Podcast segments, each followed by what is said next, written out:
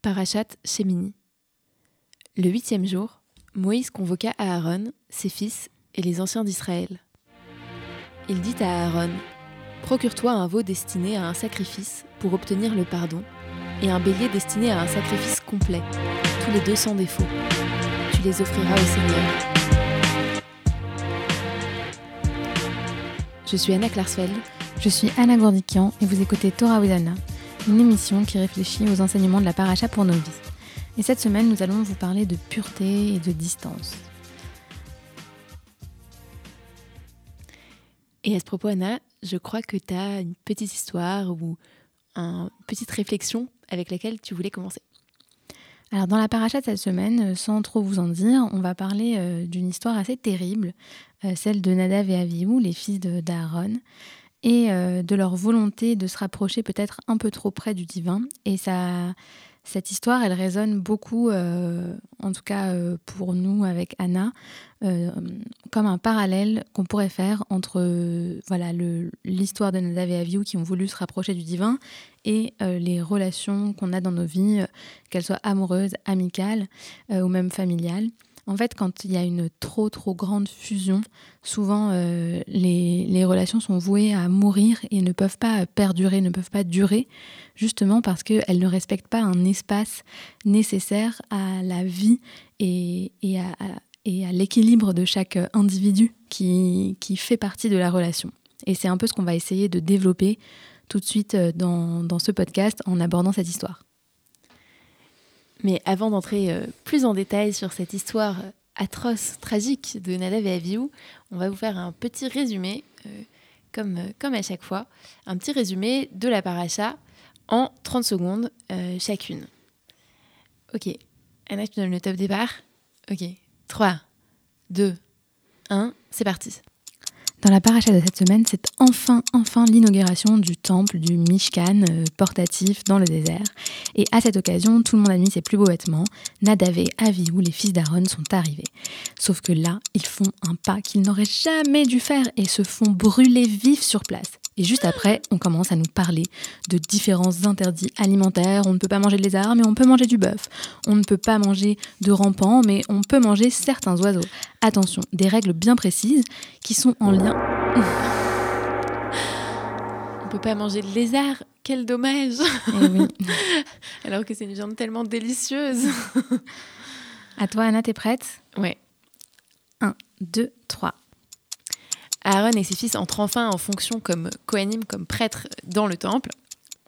Et là, euh, alors que tout le monde était très content, poussait des cris de joie, c'est le drame. Nadav et Avihu apportent une offrande au Seigneur, mais pas l'offrande qu'il avait demandée, et euh, Dieu se met en colère et les dévore d'un feu géant. Euh, sur ce, euh, leur père reste silencieux, et ensuite on a toute une série d'indications sur la pureté des animaux, lesquels quels animaux sont purs, lesquels sont impurs, lesquels on peut manger, lesquels on peut pas manger. on dit aussi, Dieu dit aussi qu'Aaron et ses fils ne peuvent pas boire au moment où ils animent le culte.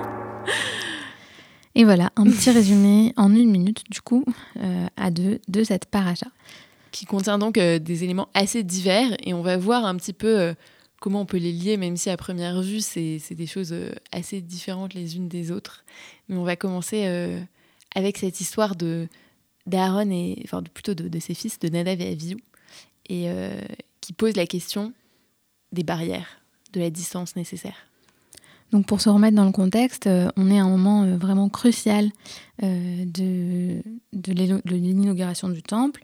Et voilà, les Kohanim, les Aaron et ses fils vont enfin pouvoir entrer en fonction. Donc voilà, ils font tout ce qu'il faut. Aaron fait tout ce qu'il faut. Il sacrifie une offrande. Ils écoutent bien toutes les instructions données par Moïse. Et là, après avoir à peu près euh, avancé dans le rituel, les deux fils d'Aaron s'approchent euh, de l'autel et font un sacrifice qui est expliqué comme un sacrifice de feu Esh Zara, un feu étranger, euh, qui ne leur avait pas été demandé. Et ils se font brûler par un, un feu qui vient du ciel devant, aux yeux et aux vues de tous. Et là, c'est le choc, bien sûr. Leur père reste silencieux, nous dit-on, et on, peut se demander en fait qu'est-ce qui a pu justifier une telle punition? Euh, Parce que dans le texte, euh, voilà, euh, a priori, on se dit qu'ils ont voulu bien faire, qu'ils ont apporté une offrande à Dieu. Donc, quelque part, comment c'est possible que quelque chose qui partait d'une bonne intention ait été puni aussi durement? En quoi est-ce que c'est une transgression si grave, le fait de ne pas avoir suivi exactement à la lettre les commandements que Dieu avait donnés pour encadrer en quelque sorte le culte, pour encadrer les, offrandes euh, que, les, que les que les prêtres devaient faire. Alors c'est d'autant plus étonnant qu'on a par exemple des midrashim, donc notamment un midrash qui nous dit que Moïse s'adresse à Aaron à un moment et qui lui dit il faut absolument que la sanctification du tabernacle se, fasse avec tes fils parce que spirituellement, ils sont encore plus grands que nous. pourtant, ils ont été punis extrêmement sévèrement. Et un autre midrash euh, vient un peu à notre escousse ici pour nous donner quelques éléments de réponse sur quatre raisons de la punition divine. Et la première raison qui nous a intéressé, sur laquelle on a voulu se pencher, euh, c'est la raison de l'approche et de l'attachement. En fait, dans ce midrash, euh, dans cette raison-là, les, sages expliquent que trop s'approcher euh, et, essayer de ne faire qu'un avec l'Éternel, c'est extrêmement dangereux et qu'il faut garder une certaine distance en fait pour avoir une relation équilibrée et saine. Et d'ailleurs, à ce compte-là, il y a, un, passage dans le Talmud, Sanhedrin, euh, qui compare l'attachement des Juifs à Dieu comme l'attachement de deux dates. Donc euh, les deux dates qui sont sur cette branche de dattier, elles sont parfois attachées, parfois elles s'éloignent, mais elles ont de la distance entre elles, elles ont de l'air pour respirer.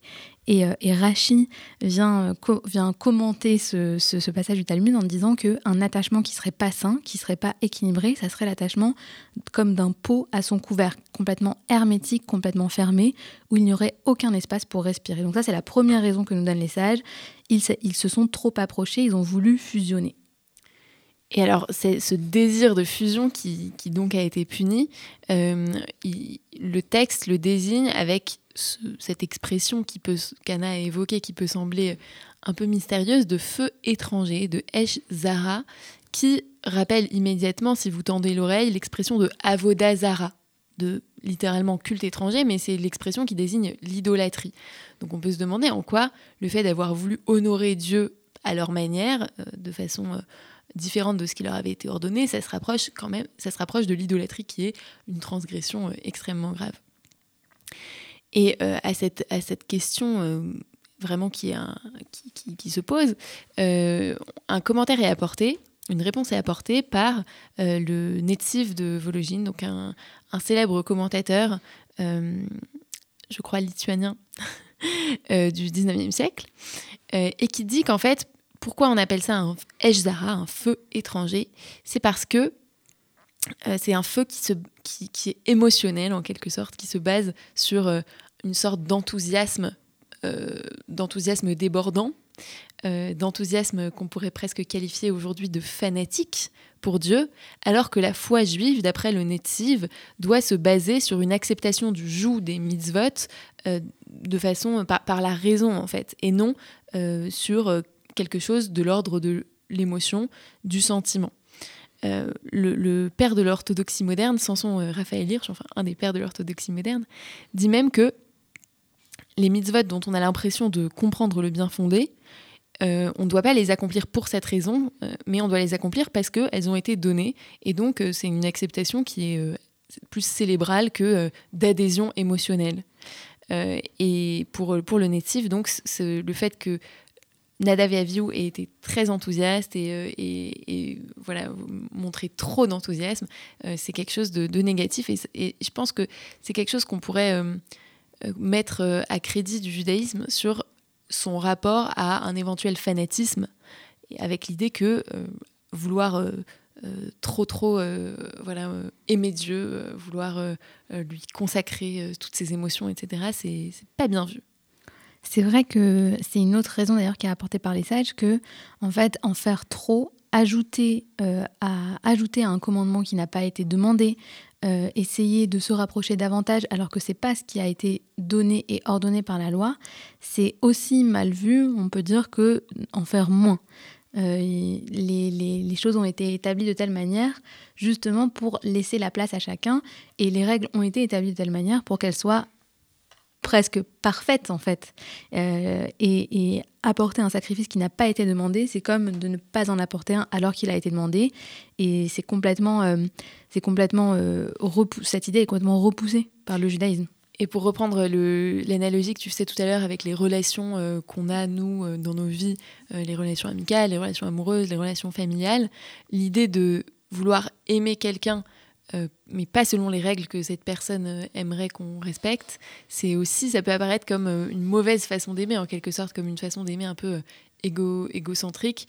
Par exemple, si quelqu'un, voilà, si on aime quelqu'un et qu'on lui fait livrer des fleurs tous les jours au bureau alors que ça lui fout trop la honte et que qu'elle veut pas du tout ça, ça, qu'elle nous dit qu'elle veut pas du tout ça, c'est une mauvaise façon d'aimer, c'est-à-dire que ça va pas c'est un faux, un faux amour en quelque sorte. Et, d'ailleurs, euh, en, en, y réfléchissant maintenant, euh, Nadav et Aviou, ils, ils, ont, ils se sont concertés avec personne et il y avait un, voilà, un rituel qui était très bien établi avec une marche à suivre. Et le fait qu'ils aient estimé euh, que c'était pas tout à fait bien, pas tout à fait correct, qu'il fallait en plus apporter quelque chose, ça pourrait être aussi peut-être euh, considéré ou peut-être euh, euh, lu comme un manque d'humilité de leur part. Ils savaient mieux que l'Éternel comment devait se dérouler le processus et comment devait se dérouler l'intronisation du Mishkan dans le peuple. Et ça, c'est aussi un manque de concertation et, une vision trop égocentrée, en fait. Ouais, en fait, un manque d'écoute. Alors, la question, euh, une, autre question qui se pose, au-delà de pourquoi Dieu s'est mis en colère à ce point, c'est pourquoi Aaron, leur père, reste silencieux. Donc le texte nous dit que Aaron est resté silencieux et on peut se dire mais comment c'est possible de garder un tel silence face euh, à la, mort de ses deux premiers fils, euh, de façon aussi violente en plus. et donc il y a plusieurs, il y a plusieurs raisons qui ont été imaginées, qui ont été enfin, dont, différents commentateurs ont fait l'hypothèse. Euh, on va en passer en revue peut-être quelques-uns rapidement. Euh, un moi que, que j'aime bien, que je trouve intéressant, c'est l'idée que parfois il y a des émotions qui sont trop fortes pour être exprimées et que qui, qui, se heurtent aux limites du langage. C'est un peu quelque chose qu'on pourrait comparer avec l'impossibilité de témoigner qui a été ressentie par de nombreux rescapés de la Shoah, qui est décrite euh, par exemple par Giorgio Agamben, euh, un philosophe italien, euh, dans, son ouvrage sur, Auschwitz, et, qu'on retrouve aussi dans les rituels juifs où on nous dit quand vous allez consoler un endeuillé, ne lui adressez pas la parole avant qu'elle vous adresse la parole, parce qu'en fait, parfois, on est dans un tel état de choc, on est dans un tel état de sidération émotionnelle que c'est impossible de parler. Et donc, euh, ça sert à rien de chercher à enclencher une conversation et au contraire, c'est aller à l'encontre de, la nature. Et donc là, il y a peut-être quelque chose de cet ordre-là dans le silence d'Aaron. Oui, parce qu'on peut imaginer le choc et, l'immense émotion qui a dû le traverser à ce moment-là et, voilà la sidération, comme tu viens de le dire, effectivement. Alors pour d'autres euh, qui sont beaucoup plus rationalistes, comme notre cher Maïmonide, le Rambam, euh, pour lui, Aaron, en fait, au début, quand il a vu ce qui s'était passé, il a hurlé, il a crié, il a pleuré. Et là, son frère Moïse est venu le consoler, il lui a dit des mots qui lui ont fait du bien. Et c'était, ce n'est que dans une deuxième partie de sa réaction qu'il s'est tué et qu'il est, qu'il est, voilà, qu'il a fait ce silence. Euh, un silence qui, selon le Maharal de Prague, euh, est, est, là pour montrer une qualité que pourrait euh, avoir Aaron, qui est celle de faire la place à la parole divine, de la même manière que Moïse a pu faire de la place à l'Éternel euh, quand, euh, quand il lui a parlé à travers le buisson ardent et qu'il était silencieux dans ce désert. Aaron aussi, peut-être pour comprendre les raisons ou peut-être pour, pour faire cette place tellement importante dont il a besoin pour officier dans le, dans le tabernacle, euh, à, voilà, opérer ce silence qui laisse euh, un peu perplexe, effectivement. Mais comme tu dis, dans, dans, dans le commentaire du Maharal, euh, il y a cette idée de faire de la place à l'autre, cette idée de, de, laisser un espace, de, de, laisser une distance qui permette de faire de la place à l'autre, en l'occurrence au divin, et qu'on retrouve, alors transition euh, un peu tirée par les cheveux, j'en conviens, mais qui euh, ça, nous, ça, nous, ça fait le lien avec la deuxième partie de la paracha qui concerne les interdits alimentaires.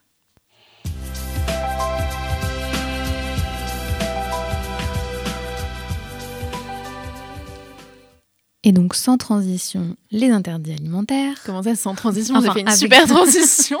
Pardon, avec une magnifique transition tout à magistrale. fait magistrale. On n'a même pas remarqué qu'on changeait de sujet. Euh, dans cette paracha aussi, mais c'est un peu à l'image en fait de cette paracha. On nous parle de l'histoire de l'inauguration du temple, de cette histoire horrible de Nadav et Avihu qu'on n'arrive pas très très bien à comprendre malgré tous ces, ces, commentaires euh, de sages. Et ensuite, on va nous parler d'interdits alimentaires, de ce qu'on a le droit de manger, des animaux purs, des animaux impurs. Et ça paraît euh, aussi un peu euh, abrupt comme, comme changement dans mais le récit. mais on va voir qu'il y, a une cohérence. Peut-être. Alors, euh, donc la deuxième partie de la paracha qui concerne les interdits alimentaires, c'est toute une liste un peu à la Prévert de ce qu'on a le droit de manger, pas manger. Donc c'est là qu'on trouve les commandements liés aux, animaux qui doivent ruminer, avoir le sabot fendu, les poissons qui doivent avoir des écailles et des nageoires. Donc c'est des voilà des règles très connu de, de cache-route, qui régissent la nourriture cachère. Euh, et on peut se demander, en fait, euh, pourquoi les Hébreux ont reçu ces règles C'est quoi le, la logique de la chose? Et c'est une question qui a occupé euh, beaucoup de commentateurs, aussi beaucoup de, de sociologues, d'anthropologues. Pourquoi? Quelle est la raison, en fait, de ces règles? Parce qu'elle n'est pas évidente. Autant il y a des commandements dont dont le sens est évident. Par exemple, euh, tu ne tueras point, bon bah on comprend pourquoi. Mm. Autant euh, tu ne mangeras pas de lézard, c'est moins euh, bon. Des, des, des rokim, des, des, règles dont on dont on comprend pas vraiment le sens rationnel, mais pour certains commentateurs, notamment le Rambam, encore ce cher, ce cher Maïmonide, il nous dit que c'est très évident. La raison pour laquelle on n'a pas le droit de manger certains animaux, par exemple le porc, euh, c'est parce que c'est un danger pour la santé euh, à l'échelle individuelle, mais aussi à, à l'échelle euh, nationale, je, dirais. C'est-à-dire que pour la société, c'est aussi un problème sanitaire. Les, les, les cochons transportent de la saleté, ils sont une, ils, sont une, ils sont une menace pour l'hygiène, et donc du coup, évidemment, il est interdit d'en manger. La Torah est tout à fait rationnelle. Alors ça, c'est ce que dit le Rambam. Mais évidemment, comme toujours, derrière le Rambam vient un commentateur qui n'est pas du tout d'accord avec lui. Et en l'occurrence, il s'agit d'Abravanel, euh, qui vient euh, donc euh, quatre siècles après lui, toujours en Espagne, au XVe siècle, et qui dit, qui s'exclame, mais n'importe quoi, ce que dit Maïmonide, c'est pas du tout logique, parce que si c'était le cas, si vraiment c'était dangereux pour la santé, et pour la santé individuelle et la santé publique, d'autoriser la consommation du porc, par exemple, alors toutes les autres nations qui consomment ces animaux seraient en mauvaise santé. Or, ce n'est pas le cas. Donc, il démontre comme ça, un peu par l'absurde, que euh, cette explication ne tient pas du tout debout. C'est une explication d'ailleurs qu'on entend encore un peu de nos jours. Enfin, vous l'avez peut-être entendu dans la bouche de gens qui disent non, mais de toute façon, euh, c'était que des règles qui visaient euh, à protéger la santé des gens. Eh bien, Abravanel vous rétorquerait que pas du tout, que la Torah n'est pas un vulgaire traité de médecine qui viserait à expliquer comment préserver la santé de son corps, même si elle en parle aussi, mais d'après Abravanel, elle vise surtout la santé de l'âme. Et si certains animaux sont interdits, c'est parce qu'ils ont un effet délétère pour l'âme. D'après lui, je cite, qu'ils nourrissent l'insensibilité et corrompent les désirs. Alors, en quoi euh, manger euh, des poissons sans écailles ni nageoires ou en quoi manger des rapaces, euh, Anna, ce serait quelque chose qui corromprait la morale, l'âme? Et bah pour le Ramban, qui est lui euh, Narmanide, donc euh, un gros contradicteur aussi euh, de, Maïmonide, pour lui, il, est un peu dans la même veine que Abravanel en fait. Il explique que effectivement manger un, certain type d'animal affecterait le caractère des hommes. Et comme par exemple les rapaces sont cruels, alors manger des rapaces nous rendrait cruels. Et, donc ça serait complètement, euh, ça, ça, affecterait complètement notre caractère. Euh, il cite comme ça plusieurs animaux, les, poissons sans écailles ni nageoires, ce seraient ceux qui nagent dans les profondeurs. Donc ça, ça, ça abaisserait notre esprit, etc., etc. Donc manger un animal non cachère affecterait notre âme. Alors, ça, c'est une explication qui est, qui est intéressante. Aujourd'hui, on se dit que c'est un peu, euh, peut-être un peu tiré par les cheveux, même si c'est vrai que dans, si on ouvre euh, Grazia ou, Biba, je ne sais pas s'il a le droit de dire ces noms, si ça fait de la pub, mais on peut tomber sur des articles genre euh, dites-moi ce que vous mangez, je vous dirai qui vous êtes. C'est un peu ça l'idée de Ramban. Mais moi, l'explication que, je trouve la plus, intéressante et peut-être la plus convaincante, en tout cas à mes yeux. C'est une explication qu'on trouve notamment dans, le Midrash, dans Genèse Rabbah, qui dit que les mitzvot, de façon générale, et notamment de la cacheroute, n'ont été donnés que pour raffiner l'homme. Donc c'est une citation de Rav, un des, auteurs, un des rabbins du Talmud, qui dit Pensez-vous vraiment que le saint, béni, soit-il, se soucie de savoir si un animal est égorgé devant ou derrière le cou? Non, les commandements ne sont là que pour rendre les humains meilleurs. Alors, pourquoi, en quoi ça rend les humains meilleurs le, fait de se mettre des interdits alimentaires Eh bien, l'idée, ça pourrait être que euh, c'est une sorte d'entraînement au discernement et à l'autodiscipline, au fait de se mettre des limites, au fait de savoir dire ça c'est oui, ça c'est non. Euh, et, euh, et c'est c'est quelque chose qu'on retrouve, alors là pour faire le lien avec Nadav et Aviou dont on vient de parler, c'est un, peu ça l'idée qu'on doit s'entraîner à ne pas faire, à ne pas suivre ses instincts, à ne pas suivre comme ça de façon un peu avec fougue ce ce qu'on a envie de faire, mais qu'il faut suivre des règles. Et pourquoi il faut suivre ces règles? euh, ça, c'est un peu ce qu'on trouve euh, dans la pensée de Lévinas, parce que en, s'habituant à, rester dans certaines règles, à s'autodiscipliner, euh, voilà, on s'entraîne aussi à ne pas, à respecter l'autre, en fait, parce que si on suit totalement ses envies à tout moment, ça risque bien, à certains moments, d'aller à l'encontre du respect de l'autre, du respect de sa place, de son espace. Exactement, et on pourrait même, on pourrait même aller plus loin en disant que en termes de cache-route, respecter l'autre, ça serait aussi respecter la nature, respecter l'environnement et ne pas se servir dans la nature comme bon nous semble euh, en suivant un certain nombre de règles précises.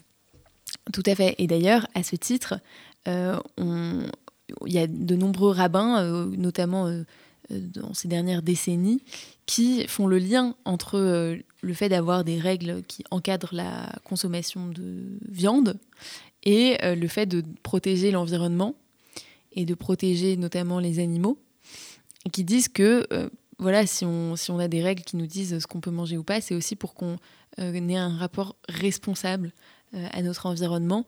Et, et aujourd'hui, on sait à quel point bah, la consommation de viande bovine, surtout, a un, impact sur le, sur le réchauffement climatique, par exemple. Et donc, le fait d'avoir une médiation dans notre alimentation, de pas voilà, faire n'importe quoi, c'est aussi important pour, euh, pour protéger l'ensemble de l'environnement. Voilà, euh, c'était notre petit commentaire euh, de la paracha chez Mini de cette semaine, où il y avait plusieurs sujets abordés, notamment la fusion et, le refus du judaïsme de trop de fanatisme et de fusion entre l'éternel et, et, nous ou entre deux personnes. Et la nécessité de mettre des règles et la nécessité de mettre des règles à la fois entre, entre, entre nous et à la fois dans notre consommation et dans notre rapport à la nature. Et on va vous laisser au son euh, d'une chanson qui nous a, que nous a évoqué le silence d'Aaron face à la mort de ses fils. Et cette chanson, c'est The Sound of Silence de Simon Garfunkel. Hello, darkness, my old friend. I've come to talk with you again because a vision softly creeping left its seeds while I was sleeping, and the vision that was planted in my brain still remains within the sound of silence. Restless dreams I walked alone, narrow streets of cobblestone, neath the halo of a street lamp. I turned my collar to the cold and damp. When my eyes were stared by the flash of a neon light that split the night and touched the sound of silence. And in the naked light, I saw 10,000 people, maybe more. People talking without speaking, people hearing without.